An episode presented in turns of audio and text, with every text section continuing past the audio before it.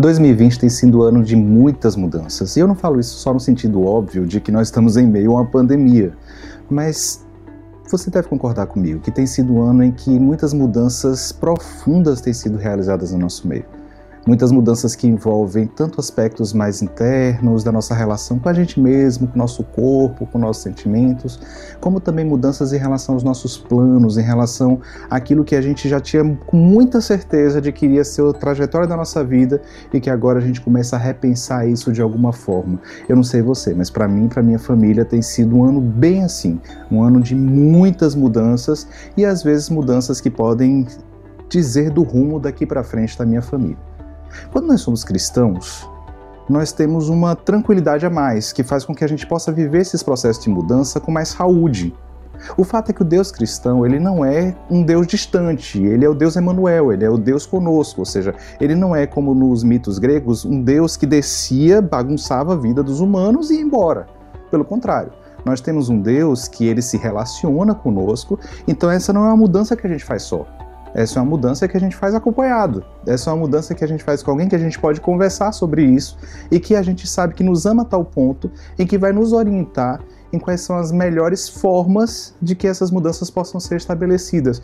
Esse é um diferencial do cristão, esse é um diferencial do cristianismo, a ideia do Emmanuel, e o quanto que isso traz paz e o quanto que isso traz saúde, porque eventualmente a gente vai ter ansiedade, a gente vai ter alguma apreensão com relação ao futuro, mas nós estamos ancorados, ancorados em alguém que está ao nosso lado e nos dá esse suporte. Mas mesmo aqueles cristãos mais piedosos e que conhecem a palavra de Deus e que têm um relacionamento com Deus, por vezes se pegam em momentos de angústia para tentar reconhecer qual é a vontade de Deus em meio a tanta coisa que tem acontecido. E é verdade, assim como eu, provavelmente você já deve ter parado vários momentos e pensado: é a voz de Deus ou são os meus pensamentos? É a voz de Deus ou é o meu próprio coração falando? E como é que eu faço para reconhecer a vontade de Deus em meio a isso tudo? E é claro que tem várias formas que são propostas por diversos pastores, diversos teólogos para falar sobre isso. Eu estava vendo, por exemplo, o vídeo do Rick Warren e ele levanta sete critérios para você saber que aquilo ali é a voz de Deus mesmo que você está ouvindo eu não gostaria de falar dessa forma hoje. Eu gostaria de ler um texto que é muito importante para mim, e é importante para mim desde a minha infância, e comentar alguns aspectos relacionados a isso, entendendo que isso pode trazer saúde para nossa alma, para que a gente possa ver um pouco mais como é que Deus age na nossa própria história. O texto é o texto de Provérbios, capítulo 3, versos 5 e 6. É o trecho curto. Diz assim: Confie no Senhor de todo o seu coração e não se apoie em seu próprio entendimento. E agora vem a parte que eu mais gostaria de conversar com você hoje. Reconheça o Senhor em todos os seus caminhos e ele endireitará as suas veredas. Reconheça o Senhor em todos os seus caminhos e ele endireitará as suas veredas. Eu gostaria de falar um pouco sobre isso, sobre como reconhecer o Senhor nos nossos caminhos. A primeira coisa que eu acho que vale a pena a gente conversar é que nós estamos muito associados a tentar ouvir a voz de Deus. E quando a gente fala sobre ouvir a voz de Deus, isso tem a ver com a noção de oração que a gente é apresentado, pelo menos a, a, noção de oração que eu fui apresentado desde que eu era uma criança. Na minha cabeça era assim: orar é falar com Deus. E aí você fala com Deus, e aí, como você aprendeu que falando com alguém, o mais normal é que essa pessoa fale em retorno, então você fala com Deus e Deus fala com você. E eventualmente isso acontece. Eu tenho experiências pessoais minhas e na minha família tem muitas experiências pessoais também com amigos, de algumas vezes quase que fisicamente a gente ouvir a voz de Deus.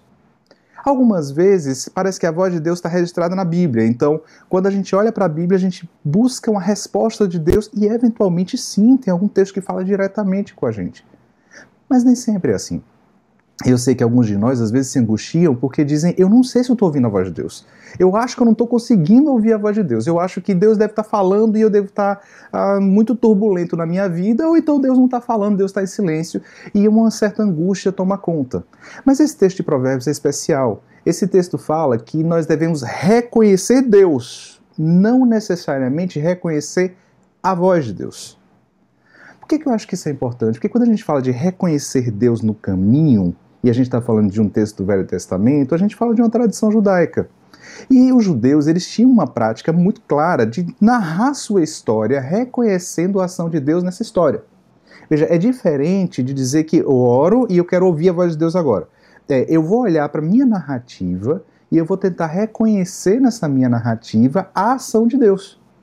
E quando eu reconhecer a ação de Deus nessa narrativa, isso me dá uma boa perspectiva de futuro e do que eu devo fazer. Se você bem se lembra, os judeus eles faziam festas memoriais. E eram festas em que eles narravam aquilo que Deus fez. Você lembra da história de José? José teve N desventuras, ele foi vendido pelos irmãos, ele foi lançado num cárcere, ele foi traído, ele foi enganado, etc.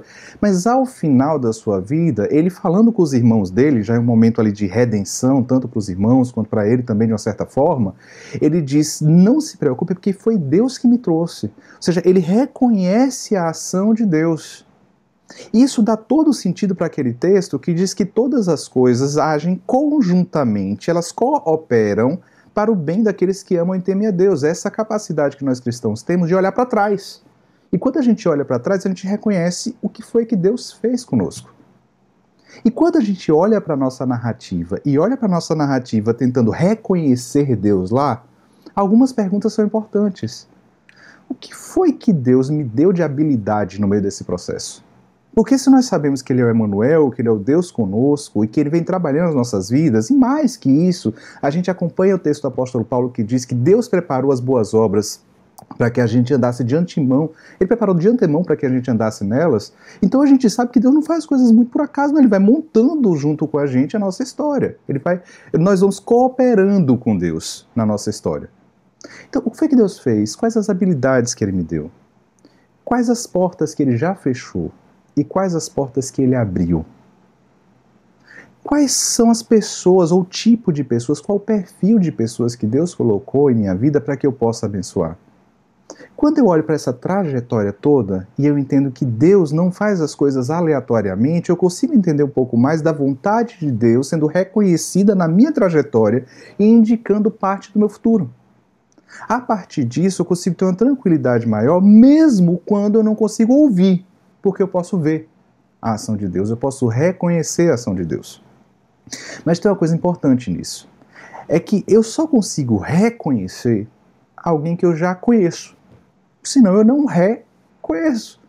Se você, por exemplo, está procurando alguém no meio de uma multidão e você tem muita intimidade com essa pessoa, não importa se essa pessoa mudou o cabelo, mudou a roupa, você vai reconhecer essa pessoa, nem que seja por um passar de mão no cabelo, nem que seja por um jeito de andar muito especial dessa pessoa. Quanto mais intimidade você tem, maior probabilidade que você reconheça alguém. E eu sei que muitos de nós têm essa angústia de Deus fala comigo, Deus fala comigo, mas se eu quero reconhecer Deus, primeiro eu tenho que conhecê-lo.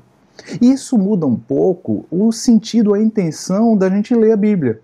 Porque ao invés da Bíblia se tornar um oráculo, que é Deus, por favor, fala comigo agora, e eu abro a Bíblia, e às vezes eu fico angustiado porque eu vejo alguma coisa que parece correta para o meu momento atual e outras vezes parece que não, isso muda um pouco o sentido porque eu começo a ler a Bíblia para conhecer Deus e saber como ele age.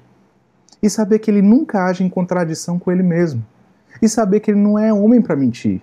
E saber que ele nunca vai agir hoje de uma maneira diferente do que o caráter dele já apresenta na palavra de Deus. E quanto mais eu o conheço na leitura da Bíblia, mais eu tenho a chance de reconhecê-lo na trajetória da minha vida.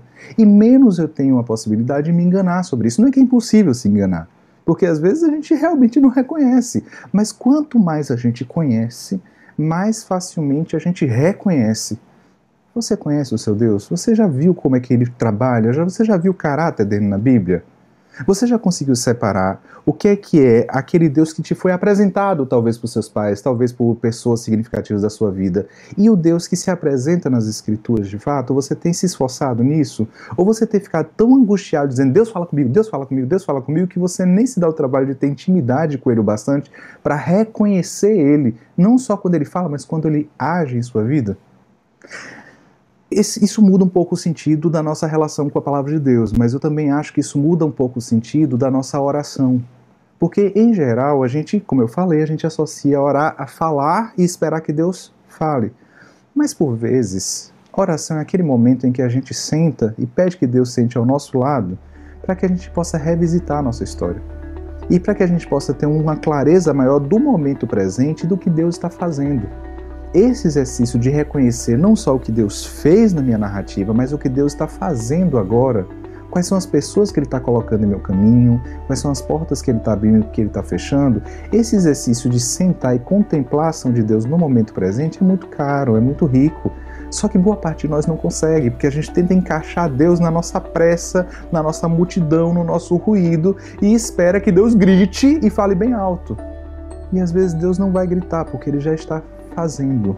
E às vezes Deus não vai falar tão alto, porque Ele já está ao seu lado, movendo coisas. Sabe, o cristão ele tem tudo para ter uma qualidade de vida extremamente mais saudável do que o não cristão. Mas não porque ele é um ser superior, mas porque ele fala de um Deus que é companheiro. Ele fala de um Deus que é aba, que é pai, que é próximo. Ele não fala de um Deus distante. Mas às vezes nós não. Eu vou usar uma expressão que os evangélicos às vezes usam de uma maneira meio distorcida, mas às vezes nós não tomamos posse do fato de que nós servimos a um Deus conosco. Às vezes, nós não vivemos essa vida bem-aventurada simplesmente porque nós não tentamos reconhecer a ação que Deus já está fazendo. E nós nos preocupamos demais em ouvir uma resposta para aquilo que a gente está desejando ouvir agora. A minha oração é que você possa reconhecer Deus na sua trajetória, tanto na sua narrativa passada, quanto no que Deus está fazendo agora. E para isso, que você o conheça cada vez mais, para que você possa ter, na paz da sua alma, a capacidade de reconhecê-lo.